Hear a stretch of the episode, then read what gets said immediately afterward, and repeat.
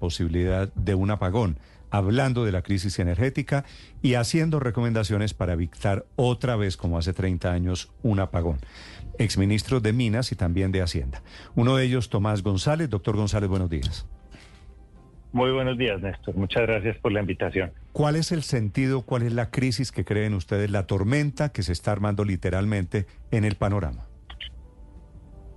Mire, Néstor, en este momento lo que más preocupa al sector es que tenemos una crisis de liquidez muy grande. ¿Qué quiere decir eso? Que las empresas que le llevan la energía a la gente a la casa, las empresas como Codensa en Bogotá o Afinia en el Caribe o, EPM en Medellín, las empresas que le llevan la gente, la energía de sus casas a la gente, tienen un enorme problema de liquidez, que quiere decir que no tienen suficiente plata o se están quedando sin plata para atender las obligaciones que tienen, para pagar la energía, para pagarle a sus proveedores. Y si nosotros no actuamos rápidamente, pues esas empresas pueden implosionar, pueden entrar en, crisis y en incapacidad de seguir operando. Y si eso pasa, pues el que más se afecta, como siempre en estas, en estas crisis, son los usuarios. Entonces la carta lo que está es motivada por esa situación que tiene una señal de alerta muy fuerte en el corto plazo que dio el mismo, digamos, el mismo sector, el mismo, el mismo gobierno dio esa, dio esa señal de la inminente crisis. Eh, y, pero hay otros temas también muy, muy importantes como la llegada del niño, como la dificultad de sacar proyectos. Entonces tenemos una serie de factores, Néstor, que se están juntando en este momento para hacer las cosas muy difíciles para el sector en medio de un niño que va a ser muy complejo. Cuando usted dice el más afectado es el usuario, ¿eso qué significa? Porque muchos están reviviendo la posibilidad de que volvamos 30 años atrás en el tiempo y tengamos apagones, el adelanto de la hora y todo eso que se vivió por allá en el 92? Mire, ahora lo que es más inminente es que haya un apagón financiero, es decir, que las empresas se queden maniatadas. ¿Y qué pasa cuando las empresas se quedan maniatadas? ¿Qué pasa cuando las empresas no pueden funcionar normalmente? Pues le toca a la Superintendencia de Servicios Públicos entrar a intervenirlas, como se hizo con la extinta Electricaribe. ¿Y qué nos mostró la experiencia de Electricaribe? Nos dijo tres cosas para responderle su pregunta al usuario. No, lo, que vimos con la experiencia de Electricaribe es, uno, el recaudo que se hace se cayó, las pérdidas de energía subieron y al presupuesto le costó más de 11 billones de pesos esa intervención. Entonces, si usted lo mira, eh, si dejamos que esto que esto siga y que y que y que no evitemos la crisis, pues lo que va a pasar es que los usuarios van a tener menos calidad en la operación, menos seguridad y certeza sobre sobre su suministro y su calidad de suministro y al erario le va a costar mucha plata. Eso es el apagón financiero.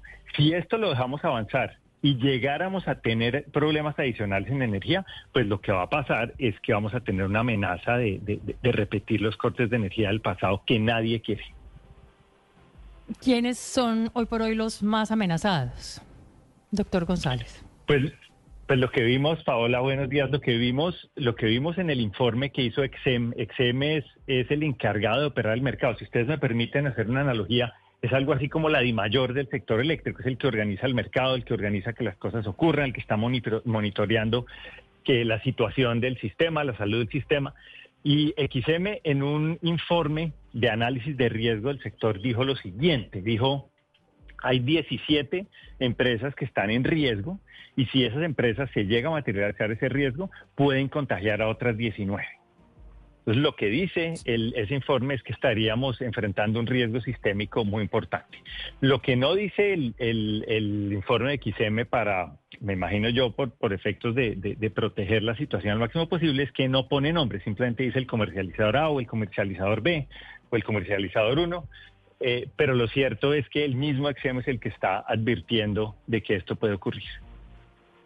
Sí, doctor González, en la carta concluyen ustedes que la solución en el muy corto plazo a la crisis que vendría por un eventual apagón financiero es que efectivamente Findeter asuma la totalidad de los saldos de la opción tarifaria vigentes. Eso ¿Qué tan complejo podría llegar a ser? Porque la resolución de la CREC salió hace ya casi dos semanas, pero no se ha materializado y el tiempo corre. La verdad es que el tiempo está jugando en contra de las comercializadoras y podrían entrar efectivamente en una situación de inviabilidad financiera las próximas semanas. Así es, y usted lo dice muy bien. Esta solución está identificada desde hace rato. El gobierno mismo la ha prometido. Si ustedes ven los trinos del presidente este fin de semana, así lo dijo, los trinos del ministro también. Eh, el problema con esa solución son dos cosas. Una, como usted bien lo dice, que no se ha materializado. Y si no se materializa, pues va a ser muy difícil. Si ese crédito no llega no le da liquidez a las empresas y les permite pasar el mal momento para que paguen cuando las cosas vuelvan a la normalidad, pues no va a servir de mucho si llega tarde. Y la segundo, el segundo elemento es que ese crédito es solo por un billón de pesos y el tamaño del problema, los saldos que tienen por cobrar, supera con creces los 5 billones de pesos. Entonces se necesita que sea rápido y que sea amplio. Sí. Doctor Tomás, les responde a ustedes, los exministros, el actual ministro de Minas, diciendo que la crisis que está planteada es producto del modelo neoliberal y que eso es lo que hay que revisar. ¿Usted está de acuerdo con, esa, con ese diagnóstico?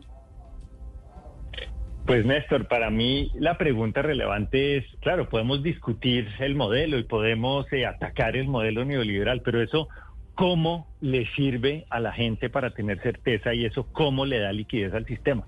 Entonces yo entiendo que el gobierno proponga una discusión política, una discusión de responsabilidades políticas, pero ahora lo que hay que hacer es resolver este problema rápido, pronto. Ya habrá tiempo para las discusiones de responsabilidad política, pero ahora hay que evitar este riesgo que tenemos encima. Sí, de acuerdo. De ahora, ahora lo que importa es evitar un apagón, que, es al final de cuentas el fantasma que nos asusta. En ocho días creo que no se alcanzan a discutir mucho los efectos y las raíces de lo que considera el ministro Camacho es eh, el origen de todo este problema. Son ocho días lo que les queda a las comercializadoras, Néstor, para evitar entrar en, eh, cesación en crisis. Pueden echarle la culpa en el gobierno a quien quieran la responsabilidad del gobierno es gobernar y arreglar problemas. Doctor González, gracias por acompañarnos esta mañana.